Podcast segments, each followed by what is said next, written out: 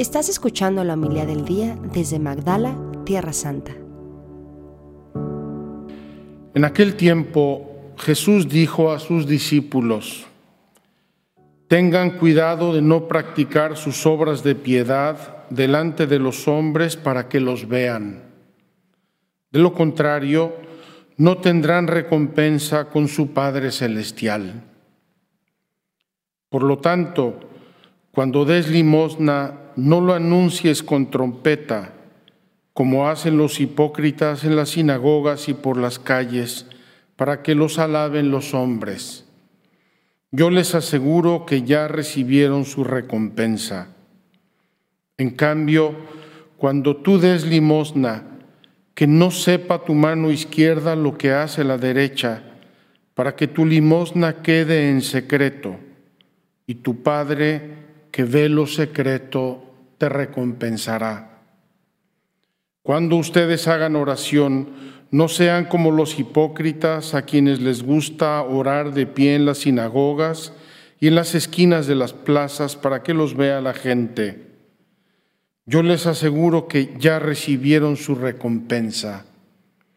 Tú, en cambio, cuando vayas a orar, entra en tu cuarto, cierra la puerta y ora ante tu Padre que está allí en lo secreto, y tu Padre que ve lo secreto te recompensará. Cuando ustedes ayunen, no pongan cara triste, como esos hipócritas que descuidan la apariencia de su rostro, para que la gente note que están ayunando. Yo les aseguro que ya recibieron su recompensa. Tú, en cambio, cuando ayunes, perfúmate la cabeza y lávate la cara, para que no sepa la gente que estás ayunando sino tu Padre que está en lo secreto, y tu Padre que ve lo secreto te recompensará. Palabra del Señor. Gloria a ti, Señor Jesús.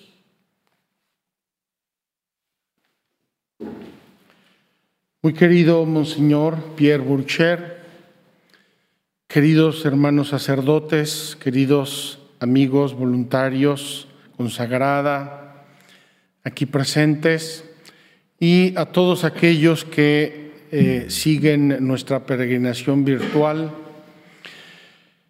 Desde hace cuatro años nos hemos puesto en el camino cuaresmal, que es un pequeño éxodo anual al que nos invita la Iglesia y nos hemos puesto en esta peregrinación con el deseo de profundizar sobre todo y ante todo nuestra relación con Dios.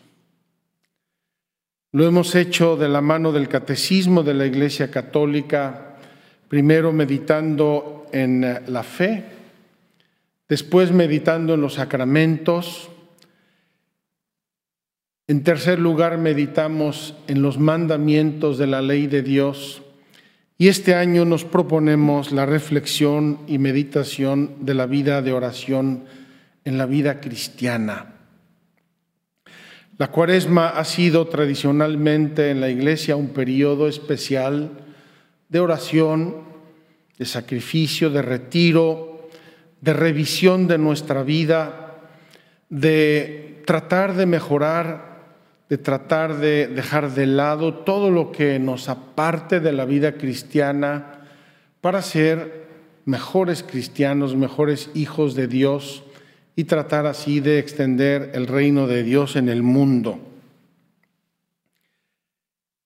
En la preparación de nuestra peregrinación de este año, que hemos llamado Recorriendo la Tierra Santa de la mano de Dios, porque es la oración, nos encontramos en este miércoles de ceniza con un evangelio maravilloso, profundamente iluminador sobre lo que es la vida de oración.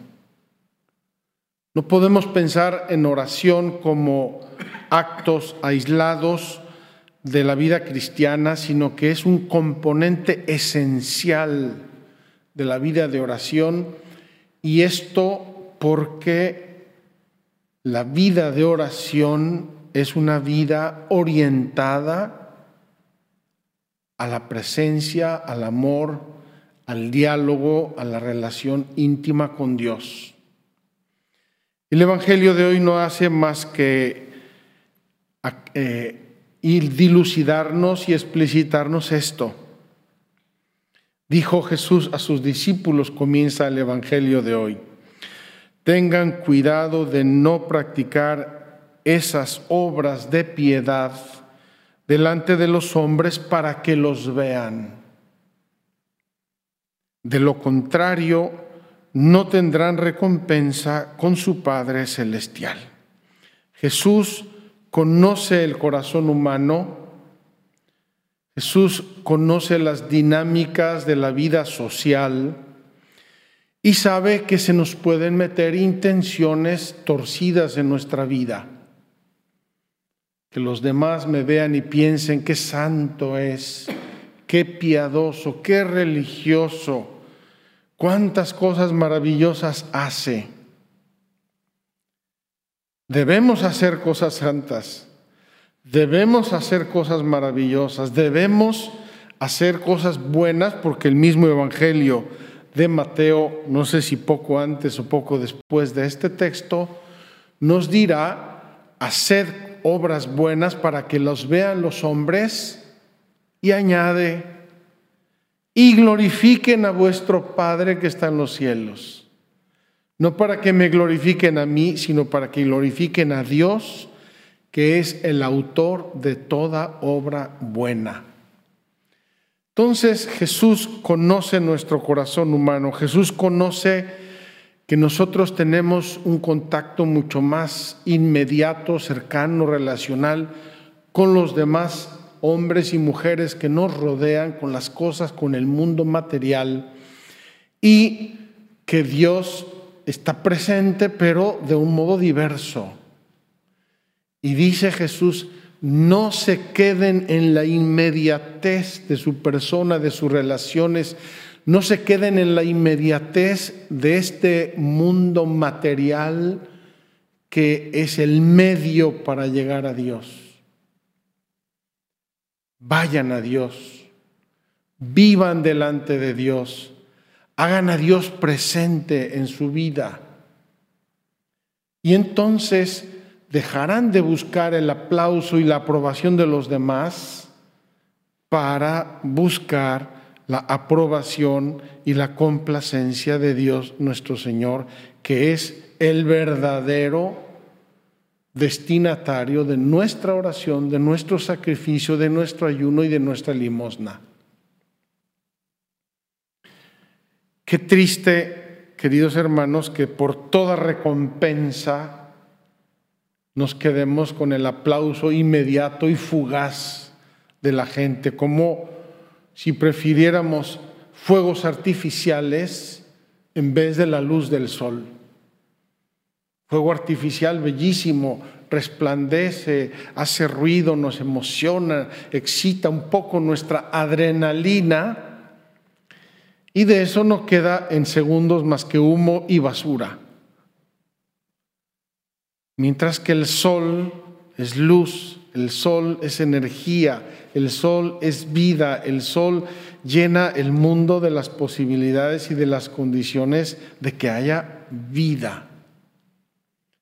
Queridos hermanos, esta cuaresma vamos a intentar, a través de nuestras catequesis, reorientar nuestra vida hacia Dios vivir para Él, confiar en Él, abandonarnos a Él, dirigirnos a Él para alabarlo, para agradecerle, para pedirle, para humillarnos, para pedirle perdón, como nos enseña toda la liturgia del miércoles de ceniza. Que Dios sea el testigo de toda nuestra vida, que Dios sea el fin de nuestra vida que Dios nos dé la fortaleza y la luz para caminar en esta vida hacia la vida eterna. La liturgia de hoy también nos dice y nos enseña que la vida es una lucha. La vida no es fácil. De pequeños pensamos que todo es jugar con pelotitas y bicicleta. Pero creciendo nos damos cuenta de que la vida tiene un destino y que hay que luchar mucho para llegar a ese destino. Hay que ganarlo, hay que conquistarlo. Y en esa conquista es donde con humildad recurrimos al amor de Dios, recurrimos a su misericordia, a su perdón, recurrimos a su gracia porque solamente con Dios podemos llegar a ese destino eterno.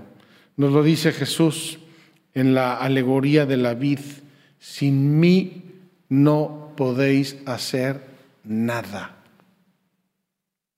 Se refiere a nada duradero, santo, eterno, agradable a Dios. Ruido y basura podemos hacer fácilmente en cualquier momento de nuestra vida. Queridos hermanos, agradezcamos a Dios poder tener esta celebración en presencia de su excelencia, Monseñor Pierre, un queridísimo amigo, nos ha acompañado ya en varias ocasiones. Su presencia nos conecta muy especialmente con la Iglesia Apostólica, sucesor de los apóstoles, lo vimos en nuestra peregrinación de la fe, lo vimos en la peregrinación de la gracia y nos invita a esforzarnos amorosamente, a comprometernos a vivir una cuaresma lo más santa, lo más fervorosa posible. Que así sea.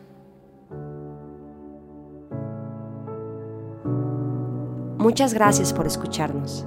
Si quieres conocer más acerca de Magdala, síguenos en YouTube y Facebook.